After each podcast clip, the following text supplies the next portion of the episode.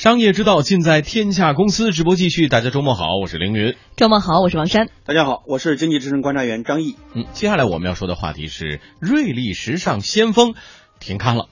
这个时尚类的杂志应该是很多女性朋友们喜欢看的，是吧？尤其像这种瑞丽啊，时尚先锋，但是它的纸质刊物停刊的消息，几乎是一瞬间传遍了社交平台上的所有时尚自媒体。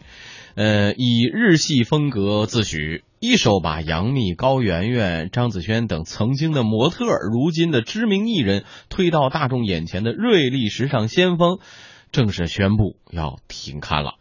据瑞丽官方的消息呢，杂志将会在明年一月停止纸质刊物的出版，而电子版则会保持正常发行。呃，今天我们的记者也试图联系瑞丽集团，但是很可惜，也可能是周末的关系吧，这个电话一直无人接听。一位业内人士告诉记者，严格上来说呢，这次瑞丽并不算是停刊，而是一次向新媒体的转型。其实那个瑞丽它现在其实也不算是停刊。它先锋实际上就是，呃，因为它它也是转转那个互联网了嘛，他们实际上是就说只是不做纸媒而已，但是他们那个他们的数字刊还是还来做的，所以你可以就是你可以算是他们是从那个纸质刊转转成数字刊了。好，资料显示呢，瑞丽传媒集团是隶属于中国轻工业出版社。杂志中百分之七十左右的内容是通过与日本版权方合作得来的。而经过多年的发展，瑞丽品牌体系下总共拥有像瑞丽伊人风尚、瑞丽服饰美容、瑞丽时尚先锋、男人风尚、瑞丽家装设计等多本非常重要的刊物。记者了解到，就在今年九月份的时候，瑞丽还邀请了此前的模特艺人拍摄瑞丽成立二十周年的青春大片《青春未央》，当时宣传十分广泛，被业内理解为一次向广告主的展示。Hello，大家好，我是张雨绮，我的浅浅的笑容还是相信。零九年加入瑞丽到现在，已经六个年头过去了，今天又重回瑞丽，一起参加这个微电影的拍摄，见到了以前的同事，见到了以前的朋友，很感谢，很感。瑞丽，我爱你。Hello，大家好，我是汪东城。看到我这一身造型没有？是的，我这一次呢，担任瑞丽二十周年的微电影的男主角。嗯，这个音响听着能感受出来哈。呃，时尚先锋，这瑞丽的时尚先锋这次的。呃，停刊纸质期刊呢，颇让人有些措手不及。除去时尚杂志往往依靠大量的品牌广告投放作为盈利手段，其收入可以用可观来形容。而近来的瑞丽呢，也一直在尝试着风格的转型。在旗下多本刊物上面，瑞丽已经放弃了弃用日系名模和本土的瑞丽 girl 作为封面人物的打算，取而代之的是更为贴合大众口味的明星。在本次传出停刊消息之前呢，先后登上瑞丽旗下刊物的封面人物包括了像周迅、章子怡啊、李易峰、吴亦凡、井柏然等等，这这都大明星啊！现在的。不过，瑞丽的竞争对手时尚集团新媒体总经理骆天天告诉记者说，瑞丽时尚先锋倒下的重要原因是过分依赖国外版权。呃，因为瑞丽它是一本日刊嘛，它是一本日本的一个当地杂志的一个中文版。它的大部分的内容，包括它已有内容的话的风潮流风格呀，包括什么的，都是从日本的原有的内容版权中拿过来，然后去进行改编，包括一些它风格的，就在中国之后的重新采写和重新的安排。所以其实它基本上都是在等待着从国外，包括从一些呃已有的这种这种这种这种国际版权刊里边的内容去拿过来用，因为在国外的一些媒体媒体形态跟中国不太一样，因为国外的。这种这种内容知识版权非常完善，在中国就不是客观因素可能导致了他现在没有办法再再生存了。他们可能又又又没办法脱离原有的一些属性啊、一些方法什么的。像现在就是他们的平媒停刊嘛，然后就转转做新媒体，希望通过这种方法呢，去接入一些更新的手段。嗯，一位瑞丽的编辑呀，也告诉我们的记者，尽管瑞丽主打的日式搭配风格呢，原本是杂志专属，但是随着微博、微信等多方面获取信息渠道的崛起，成百上千的时尚博主以及自媒体正在尝试与传统媒体分一杯羹，而如今对快时尚需求呈现阶梯式增长的特性，无疑为新媒体的迅速成长打开了方便之门。来来来，珊珊，你这个作为啊瑞丽的拥趸，应该说是吧？时尚达人，那给我们来我上大学的时候哈，十年前的时候，真的是谁买一本瑞丽啊，在整个宿舍楼、整个楼啊都是要传看的，因为那时候觉得瑞丽是很贵的一本杂志。对，那时候买一些报纸类的，就大概是一两块钱的，就大家都觉得挺洋气的。买瑞丽一本，我当年记得得要二十五吧，是挺快的。很多时候啊，我们买不起那个当季的瑞丽，买什么呢？就买过刊，然后是五块钱一本，拿回去以后大家都要传阅的。再到后来以后就是论堆卖了，即使是去年，其实有时候时尚风潮是轮流转的。更一点是十年前瑞丽很新潮的原因，是因为它跟日本刊物是这个合作对同合不合作的，所以就要说到的是，其实整个亚洲的时尚品味啊，很多像我们上周还说到美妆嘛，到现在的这种时装，其实是日韩风系的一个更好的是一个带领作用，是引领作用。我们更多的以前都是跟随作用哈，所以那时候他们的时尚是前沿的，是超越的。所以即使你买了去年或者前几个月的杂志，一点儿都不过期。嗯时尚能转到民用的那一块儿，你能买到那样东西的时候，其实也就是那几个月之后的事儿了。嗯所以你可见的是，当年对于二十岁出头或者是二十岁左右年轻人来说，看瑞丽是一个很时尚，而且是获取资讯的很好唯一的一个渠道，因为那时候没有那个互联网那么风靡，也没有自媒体，也没有朋友圈。但是我特想说的是，等到我大学毕业之后，我就不不看瑞丽了。为什么？一个呢是瑞丽呢实在是提升了，主要是对，我看到丽人去了吧？最重要的是呢，瑞丽实在是太重了，而且呢，实在是太浪费纸张了。当年他也是提起了一个先河，就是用那种非常漂亮的像挂历纸一样去印那些杂志，对对很厚不是对它铜版纸，不是说像那种呃读者那样的那种纸，它很轻，你轻纸你天天背，等你上班之后，你不像大学生那么闲散的时候，这东西就不不合理了。对，然后又很重，然后呢，到后来我开始慢慢有环保意识之后，我觉得非常的浪费。嗯然后最重要的是，到到后来的时候，互联网开始普及了以后，你开始用网络端就开始看了各种的这种移动端的这种杂志。我都记得徐静蕾当年办了那个开版还是什么的嗯那样的一本杂志，我在网上看的时候非常的开心。为什么？它开始有了一些链接，比如说购买，就是那时候，比如说像某宝宝这样的平台也起来了，嗯它是一个一体化的了。这时候纸质杂志就更没有价值了。嗯所以我觉得今天想说的是，大家各种什么呃，觉得说呃悲戚也好，缅怀也罢，不至于，它嗯只是纸质版停了，移动版还在，而移动版更符合现在的这种互联互通、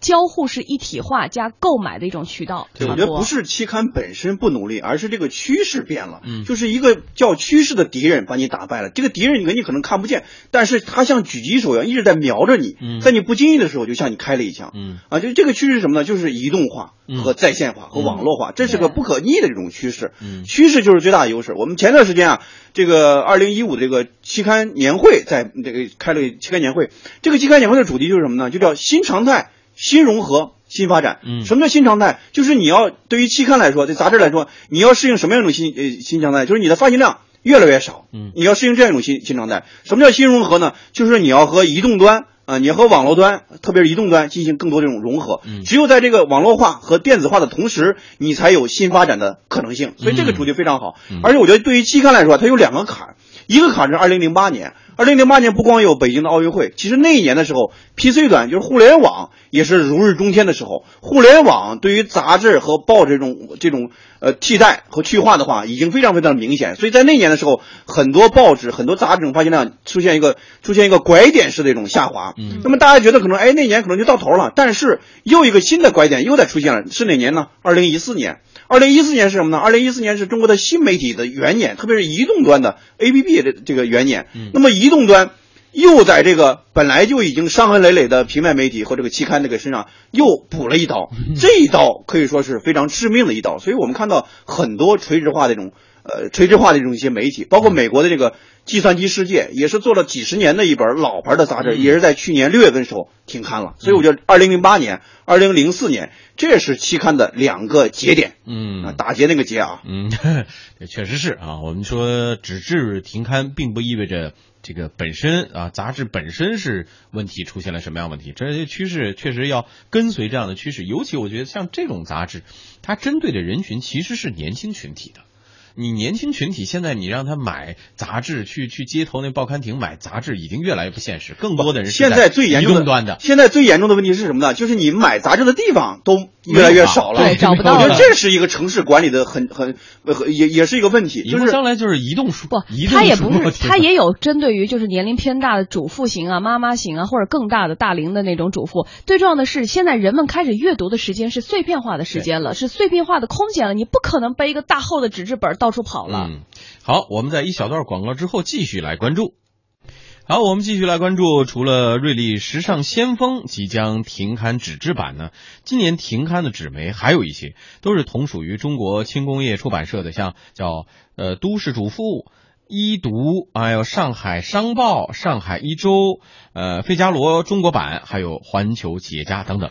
和瑞丽相似的竞争对手日子呢也没有太好过。以现有时尚圈铁娘子苏芒执掌的时尚集团为例，其中多本刊物处于亏损状态，颇负盛名的男人装盈利能力呢被部分高估，甚至有人指出，现在的男性时尚刊物中仅有《时尚先生》和《智足 GQ》，呃尚能做到盈利，而更多的时尚杂志正在寻求月刊方面的突破，用半月刊甚至是周刊的形式来吸引更多的广告投放量。时尚集团新媒体总经理骆天天就告诉我们记者，因为广告业务的下滑，导致时尚类媒体更加的依赖广告主，广告主要求做什么就做什么，也失去了自己的风格。而从用户量不断下降，这反过来又让广告继续下滑。很多杂志因为迫于生存嘛，就是说你如果要是想继续继续去做生产，继续做发行的话，你就必须得去延续你过去已有的那些，呃，经济费用啊，哪哪些生存或者一些运营的这这些成本的，所以基本上是广告主让你让杂志做什么，杂志可能就被迫需要做什么。那越是这样的话呢，它越是可能会影响，啊、本身杂志原有的特点和和和自己的那些这些理念嘛，所以就导就导致了杂志本身是一个循环。所以有很多杂志可能都都会在空中时候，都会呃，就是最最后读者越来越越少，他们没有办法只能停刊了。据一位业内人士介绍，瑞丽时尚先锋停刊之后呢，将会发展电商业务，与新时代的消息载体呢紧密的结合。而同类型的竞争对手，比如像 ella 世界的时尚庄院，比如说 Vogue 的服饰与美容，时尚芭莎也正在大力的开发全媒体渠道。三者呢已经先后涉足电视媒体、电商以及数字版阅读开发。Vogue 服饰与美容今年推广的 APP Vogue Mini 获得了不少用户的好评。嗯，嗯而纸媒的转型艰巨，呃，也为纸媒的衰落蒙上了一层不祥的阴影。呃，全球最大的传媒集团之一的 Advance 的出版集团旗下拥有大量的知名刊物，在二零一三年买入了网络媒体之后呢，这家网媒显然并没有能与旗下的刊物形成一个良好的互动。亦仅限于营收方面，甚至最后啊，最近还因为开放机制卷入了无谓的争端之中。嗯，时尚集团新媒体总经理骆天天就认为说，新媒体也并不就是纸媒的救命稻草啊。一般而言，像是有几个因素嘛，最那最大一个因素就是人，就是你人对的话，基本上新媒体就能基本上可以能做差不多。可是现在，呃，现在看来的话，实际上现在所有平媒他们现在使用的方法都是用原有的人，然后想让他们改变思路，然后去做一个全新的一套媒体，一套一套媒体形态。但实际上，那个你像平媒过去的一些一些这个这个过去像记者呀、像编辑啊，就他们从骨子里的基因上面。呃，已经是固定好了，就适合做平媒，所以大部分的杂志做新媒体过程中都是失败的，或者说它起码是在成功路上会很难。对，所以相比而言，我觉得平面做新媒体这件事情上，呃，可能是还是要经过一个挺长的时间的。哎，这争论其实呃已经持续了很长一段时间了。呃，传统媒体所谓电子化就是新媒体吗？这个论题也有业界各种声音发出来。呃，张毅觉得怎么来转型，或者说这个未来的这个转型之路是否就一帆平顺了？呃，这个转型是必须和必要的，为什么呢？因为就是我们的我们现在看这个趋势的话，客户和用户都在改变啊。如果我们的平面媒体不做转型的话，那就意味着客户和用户都会远离和抛弃你。客户是什么呢？就是你的金主，那就是你的广告主。广告主已经不再把平面媒体作为广告投放的唯一的一个选择，或者说最重要的一个优选了啊。更多时候甚至或者不投啊，或者是投到新媒体、投到互联网、投到移动端。那么用户也是这样的，用户的阅读习惯和用户的消费习惯也在发生一个很可怕的逆转。就是我们在地铁里，我十年十多年，我老举这个例子。一九九八年我到北京毕业到北京，那个时候在地铁里面拿个报纸、拿个书看，很常态，非常非常普遍。但是现在你能看到一个人在在地铁里拿一本书在那看吗？前几天我在地铁里买了一本书，是一个流浪的一个地铁的一个诗人卖那本书哦，他背着个书包然后做自己的这个推广，说有有三问几问，说你多长时间没读书了？嗯啊，你多长时间没有没有去看这个纸质书了？你多长时间没有看诗了？哎，虽然有点调侃，但是我觉得就也体现出这样一种常态，就很多人都是低头看低头看手机，没有人理会这样一个沦落的诗人在卖他这种纸质的书。但是我觉得可能也是意味着什么呢？就意味着一个时代可能离我们已经越来越远了。我们几十年前的时候，当时你像史玉柱，当时创业的时候，他的第一桶金是怎么挣的？是靠在计算机世界投了广告才挣的。对对对，计算机世界也是个非常细分化的一个垂直的一个计算 IT 的一个媒体，对吧？不但平时买，我到年终出那个年终刊的时候，我都买整合集上下册。哎，你攒着吗？现在还在吗？还在还在。计算机世界，然后那个还有中国计算机报，当时很早，一九九七年出一百个版啊，嗯那现在是不可想象的事儿。对对对然后当时史玉柱特别厚。对，当年。的杂志都特别厚，而且都是那铜版纸，特别好的。当时史玉柱是走后门的方式，在那个计算机世界投了三个四分之一的广告，然后到一九九零年的时候，他就挣到了三千万。嗯，那现在你一个传统媒体靠这种方式，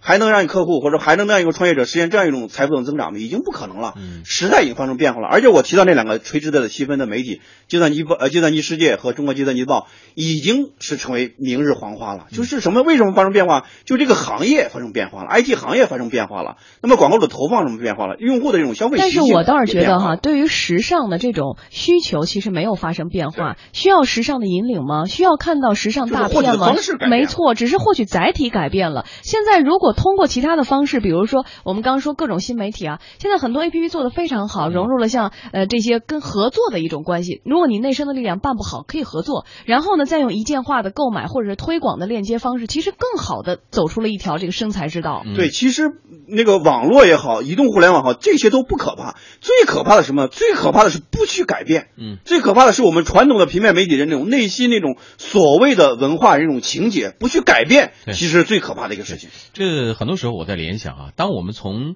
这个竹简时代过渡到纸张时代的时候，那个时候的时候，我们用的是刀，对吧？我们用刻的，在纸竹简上呃书书写内容，从刀转化为笔的时候，那个过程也是也是很头痛的事情，因为纸上你是没法下刀的。如今的这个这个转型也有点相似之处。你从原来的传统媒体转型到新媒体的时候，所有的从业者可能都要面临一次蜕变，或者说浴火重生才有可能。你要适应新型的这种媒体的呃传播形式。不可能用原来的刀再用同样的力度去纸上去完成一篇作品了。那这种转变是没有办法，必须要学会用新的工具、新的思路去改变。纸张和这个竹简之间的转变，如同现在的这个旧媒，就就原来的纸质媒体转换到新媒体这个时代，可能都有相似之处。所以媒体人面临的这种转型是无可避免的。大家就跟张毅刚才说的是，从内心要寻求改变，要有新的改变的方式。